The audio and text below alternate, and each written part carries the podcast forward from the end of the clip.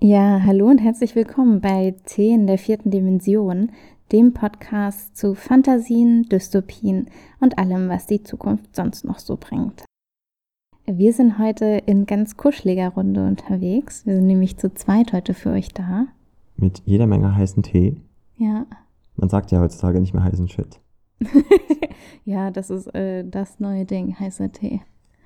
Okay, also das war Philipp. Ein schönes Hallo von dir, Philipp. Hallo. Äh, ja, und äh, ich bin Laura. Und kuschelig ist eigentlich ein ganz gutes Stichwort, oder? Zu dem heutigen Thema. Finde ich auch, auch wenn wir noch gar nicht über den Tee an sich gesprochen haben. Also es ist ein Gute Nacht Tee. Ja, ein Sleep and Dream Tee, was ja auch sehr kuschelig ist. Was auch sehr kuschelig ist. Okay. Wie unsere ganze Episode. Ja, jetzt will ich aber auch wirklich zu meiner Überleitung kommen. Du. Okay, leg Ja. doch mal los. Also kuschelig, ne? Ähm, ist ja auch das, was wir tragen. Ähm, ich habe zum Beispiel nämlich gerade zwei Pullis übereinander an, weil mir extrem kalt war vorhin. Und ich habe das Bedürfnis, mein letztes T-Shirt auch noch rauszuziehen, weil mir extrem heiß ist hier neben Laura. Uh, la, la, kann ich da nur sagen. Aber ähm, ihr habt vielleicht rausgehört, es geht heute nämlich um Kleidung.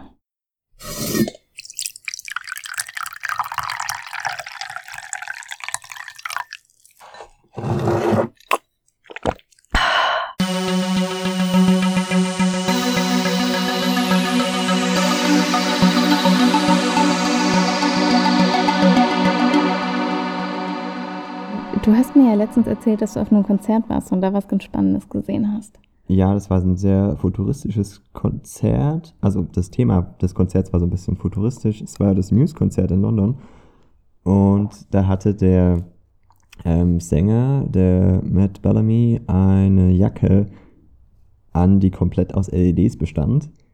Und deshalb auch ein Display war gleichzeitig.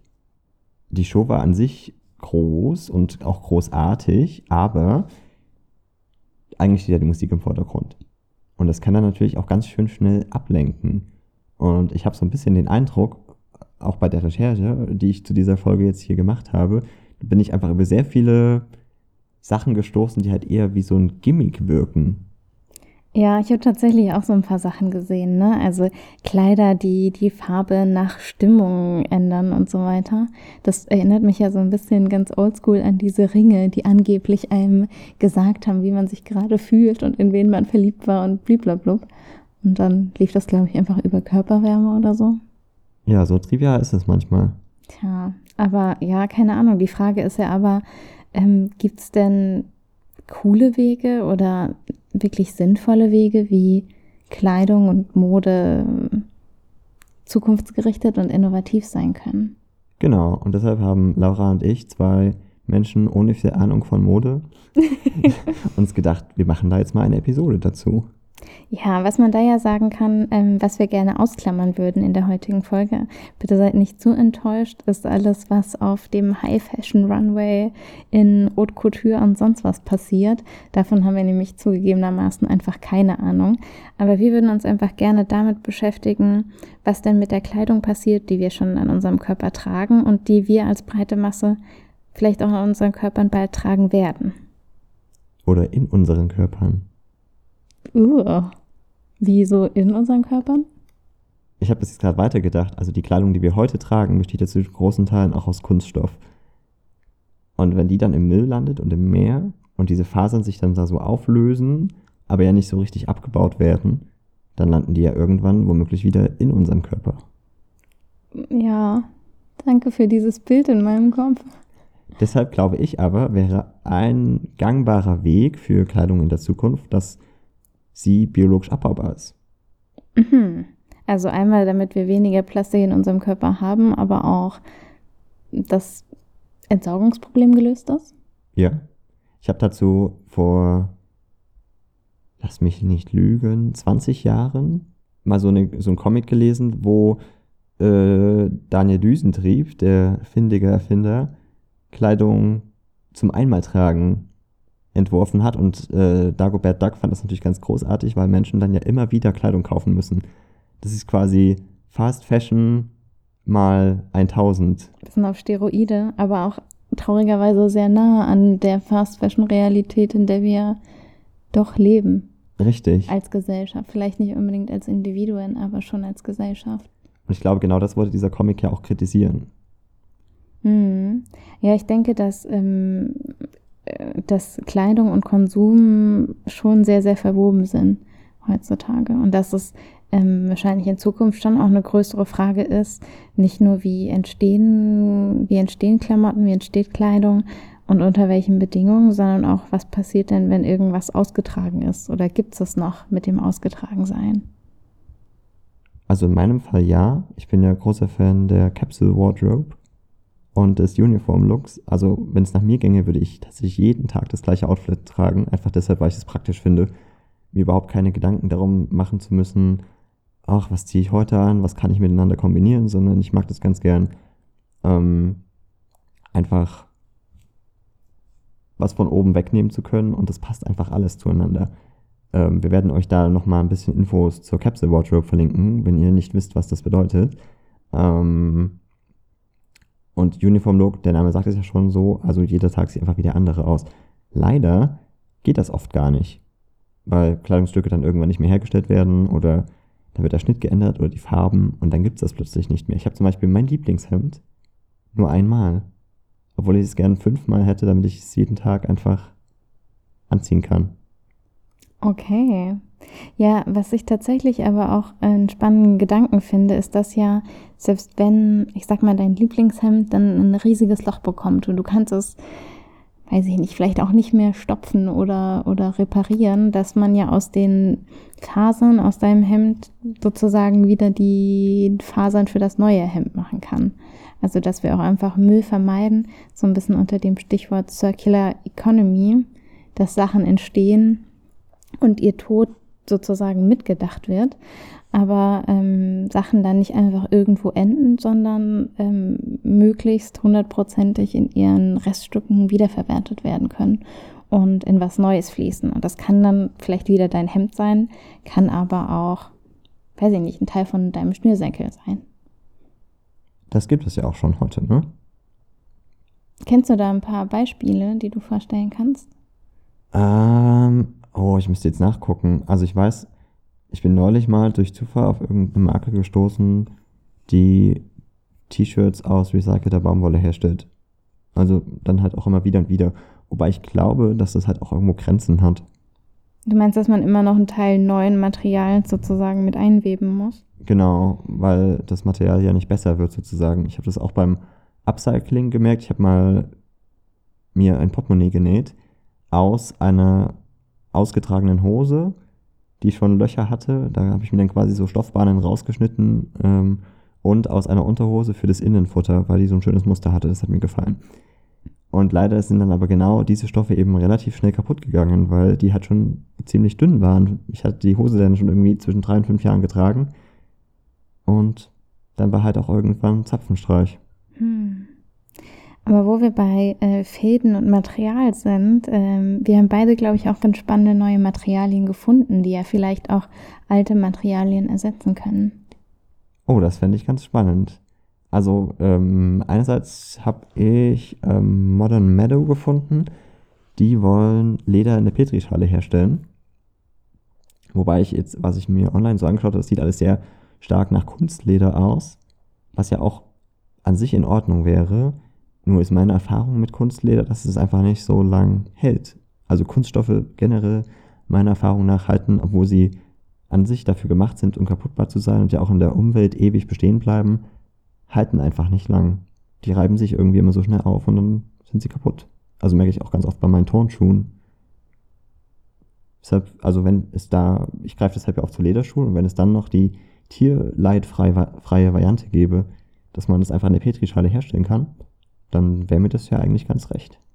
Okay, ja, ganz spannend. Also du willst dann sozusagen das Fleisch aus der Petrischale, äh, über das wir ja, glaube ich, in unserer Ernährungsfolge schon mal gesprochen haben, äh, sozusagen mit Haut und dann, äh, wenn das Steak sonst wohin verkauft wird, dann äh, bekommst du die Haut und da kommen dann deine neuen Schuhe raus. Aber ich, glaube, ich glaube einfach, die stellen Fleischzellen her und dann nochmal separat Lederzellen aber Leder ist doch Haut, oder nicht? Also es wird ja auch gegerbt, damit das so aussieht, wie es aussieht. Richtig. Also das weiß ich nicht, ob man das dann direkt sozusagen schon so mitwachsen lassen kann.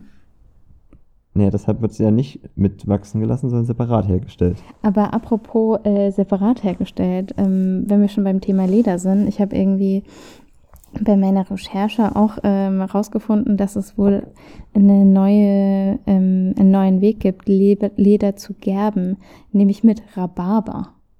Und das kriegt dann so einen Rotton? Ähm, das war, also ich habe nur ein Beispiel gesehen, das war dann so Cognacfarben. Aha. Also schon so ein helleres Braun. Aber ähm, das wäre natürlich um einiges äh, verträglicher für die Umwelt, als was da alles an, was wird denn da drauf gekippt? Chrom, irgendwas? Ja, also das meiste Leder wird mit Chrom gegerbt, also ja. mit, oder mit chromhaltigen Stoffen gegerbt. Und das ist ja total fatal für die Umwelt. Die ganzen Richtig. Abwässer fließen ja auch direkt einfach ins Irgendwo. Das stimmt leider. Äh, da suche ich euch auf jeden Fall nochmal äh, genau raus, was das für ein Artikel war und pack das in die Show Notes. Aber, und was mir ja. gerade noch eingefallen ist, wo du das gerade mit der Färbung angesprochen hast, vielleicht gibt es ja in Zukunft auch ganz neue Farben, die wir noch gar nicht denken können oder die wir uns an Kleidung noch gar nicht vorstellen können. Denn das ist ja so bei, also so Utopien oder Dystopien, je nachdem, wird ja auch oft in der Kleidung, wird, wird man total verrückt und verwendet plötzlich Farben und man sagt, naja, das würde doch so niemand tragen, aber vielleicht ändert sich das ja noch. Das erinnert mich so ein bisschen an diese Pantone-Diskussion mit dem schwärzesten Schwarz, das es jemals gab. Oh ja. Was ja auch eine Kunst, also was eine neu geschaffene Farbe war. Also dieses Schwarz schluckt ja sozusagen Licht, oder nicht? Was heißt, das ist ein schwarzes Loch? Also, naja, ich glaube nicht in dem Maße. das wäre krass. Pantone äh, erschafft ein schwarzes Loch. Das ist äh, auf jeden Fall was für äh, für die Science-Fiction-Literatur. Oh ja. Ähm, ja, nee, aber musste ich gerade dran denken, als du meintest, neue Farben. Ja, also oder, oder halt auch Kleidung, die ihre Farbe ändern kann. Also da hatten wir, es ist aber leider bisher nur ein Konzept hm. ähm, von ähm, The Unseen. Die hatten so ein Projekt oder ja, wie gesagt, so ein Konzept entworfen, was ähm, Self-Riches heißt. Und da trägt man dann quasi Kleidung oder verwendet Kleidung, beziehungsweise Textilien, besser gesagt, für andere Objekte, die so ein bisschen wiedergeben können, wie zum Beispiel der Sauerstoffgehalt in der Umgebung ist oder Schadstoffgehalt in der Umgebung oder ähm, geben Emotionen wieder. Das kann ja eigentlich ganz spannend sein. Das sind wir allerdings wieder beim Ring. Ja, also das mit den Emotionen ist für mich noch ein bisschen gimmicky. Aber ähm, das, was du gerade gesagt hast, klingt für mich ja schon so wie Kleidung als Sensorik zu benutzen. Ja, das. Oder halt auch einfach als Ausdrucksmittel. Um seinen eigenen Charakter wiederzugeben, was Kleidung ja definitiv auch tut. Mhm. Wobei ich da jetzt momentan mich so umschaue, eher das Gefühl habe, das ist ja eher so ein Einheitsbrei. Also eher gut in Berlin vielleicht nicht ganz. naja, ja, aber, aber, es gibt ja schon viel, die ich trage nur schwarz und habe meine Doc Martens an und weiß ich nicht, meinen Trenchcoat und meine Beanie und so. Also davon laufen ja auch viele rum. Ich will mich da auch gar nicht ausnehmen. Also aus dieser Gleichung mit viel Schwarz tragen und so. Nur, ähm, also ich glaube auch, so individuell Berlin auch ist oder sein mag, also da gibt es ja trotzdem Konformität. Richtig. Aber, weil du gerade schon Sensorik angesprochen hast, Mhm. Es gibt da ja auch noch den technischen Aspekt. Ja.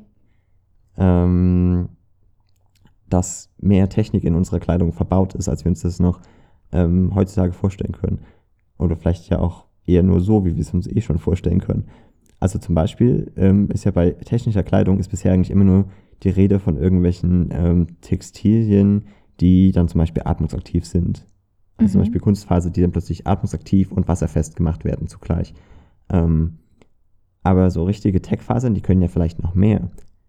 Also, ähm, ich meine damit jetzt auch gar nicht unbedingt äh, dieses, ähm, dieses Projekt von äh, Levi's und Google, wo du dann dein Handy damit steuern kannst. Aber was ich ganz interessant fand, war, dass ähm, ML und Aris, ähm, die haben so ein paar Kleidungsstücke entworfen, die dich wärmen können mit Infrarot. Ich habe tatsächlich auch bei der Recherche eine Jacke gesehen, die wärmt.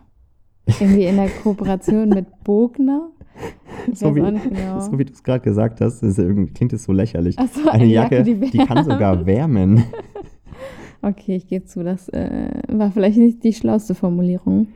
Aber ähm, ja, die hatte dann nochmal zusätzliche Wärmepanels irgendwie eingebaut. Wobei wir ja dann wahrscheinlich bald eher Kühlpanels brauchen. Ja, Hashtag äh, globale Erwärmung und so. Dazu habe ich auch ein lustiges Konzept gesehen von einer Jacke oder von so einer Weste, die solche ähm, Eiswürfelpacks äh, im Futter integriert hat und das, die kann man dann auch immer wieder einfrieren sozusagen. Friere ich dann- dann die ganze Jacke ein? Vielleicht kann man die auch rausnehmen, ich weiß es nicht so genau. Geil, ich stelle mir gerade irgendwie so eine Jacke vor, die so ist wie so Eiswürfelpacks zum selber machen, wo man einfach dann so das so unter Wasser hält und dann drückt man irgendwas zu und dann packt man die gesamte Jacke einfach ins Eisfach. Und kann bei der Gelegenheit auch gleich noch Kaugummis entfernen, die man sich aus Versehen reingesetzt hat. Ja, wobei das ja dann auch wieder voll viel Energie frisst, oder? Dann, wenn du deine Jacken ähm, kühlen musst, um, um den heißen Alltag zu überleben. Ja, ist vielleicht auch nicht so geschickt. Und damit treibt man die Klimaerwärmung nur noch mehr an. Ja, das ist irgendwie ein Teufelskreis. Ah. Aber ganz gut fände ich doch eigentlich eine, so ein, ein Kleidungsstück, was man einfach die ganze Zeit tragen kann, weil es unkaputtbar ist ähm, und sich selbst reinigt und nicht stinkt und wärmt und kühlt, also quasi einfach temperaturregulierend ist Mhm. Und all das kann. Aber eigentlich gibt es das schon. Das sind nämlich alte Materialien, so wie Wolle. Also Wolle ist ja zum Beispiel temperaturregulierend, ähm, biologisch abbaubar, es stinkt nicht, weil es Enzyme hat, die die ähm, Bildung von geruchsverursachenden Bakterien verhindern, ähm, ist gegenüber Schweiß zumindest selbstreinigend, ist antistatisch, ähm, wärmt auch bei Kälte, äh, bei Nässe ähm, und kann auch so irgendwie recht viel Wasser aufsaugen, ohne dass es sich wirklich nass anfühlt. Das heißt, das Material gibt es ja eigentlich schon, aber irgendwie kam in den 80ern dann so eine Welle über mit Kunstfasern und wir müssen jetzt alles neu machen und dann ist es so ein bisschen ausgestorben. Ich finde, der einzige Nachteil bei Wolle ist, es ist nicht abriebsfest. Hm, Es gibt ja. halt doch nicht das perfekte Material. Was ich aber, also wo wir beim Thema Material sind, also ja, alte Materialien sozusagen, ähm, die einfach neu zu entdecken, finde ich schon sehr spannend. Ähm, wobei es auch, ehrlich gesagt, einfach Materialien äh, gibt, die ich einfach sehr unpraktisch finde. Also zum Beispiel Seide. Also das ähm, ist super schön und kann total schön fallen, aber das kannst du ja eigentlich nicht äh, zu Hause reinigen. Also du musst ja die, deine Seidensachen immer in die Reinigung geben. Was? Nein. Also ich trage ja Seide. Hm. Also genau genommen trage ich einen Woll-Seiden-Mix, weil Seide ja auch eine stärkende Wirkung hat, um diese Schwäche von Wolle aufzuheben, sozusagen, so ein bisschen zumindest. Ähm, und es gibt ja spezielle Waschmittel für Seide, abgesehen davon, dass man Wolle und Seide ja gar nicht so oft waschen muss. Ich habe da mal so einen Test gemacht, oh, das will jetzt wahrscheinlich keiner hören, aber ich habe mal so einen Test gemacht mit Wollsocken, wie lange ich die Oh. tragen kann, bevor die wirklich anfangen zu stinken. Und ich Mhm. hatte einfach drei Paar Socken und habe die dann immer zwei Tage auslüften lassen und einen Tag getragen. Und das habe ich über einen Monat lang durchgezogen und habe sie dann, also sie haben dann immer noch nicht gestunken, aber ich dachte dann, okay, jetzt ist der Punkt erreicht, wo ich einfach von meiner Vorstellung her der Meinung bin, jetzt ist es an der Zeit, die mal zu waschen. Okay, aber trotzdem ein interessanter Einblick. Ja, gerne. Ja. Also pro- probiert es doch gerne mal aus. Ja, und sagt uns, wie es war. Gerne in unserer Telegram-Gruppe.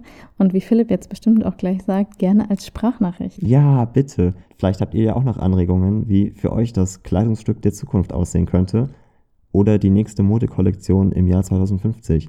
Auch wenn da noch einige andere Modekollektionen zwischendurch kommen werden, wenn das so weitergeht. Ja, ich würde behaupten, Kollektionen auf jeden Fall. Die Frage ist, was ist denn für euch die Zukunft? Geht es zurück zu alten Materialien wie Wolle und dann waschen wir alle drei Monate lang nicht unsere Socken? Oder liegt es dann doch irgendwie an so ganz neuen, modernen Materialien wie äh, Q-Milk, das wollte ich noch schnell erzählen, ähm, einem Material, was aus vergorener Milch gewonnen wird? Also lasst es uns wissen. Ähm, was glaubt ihr, ist die Zukunft von Kleidung? Wir hören euch gerne und ihr hört uns nächsten Monat wieder. Also bis bald. Tschüss.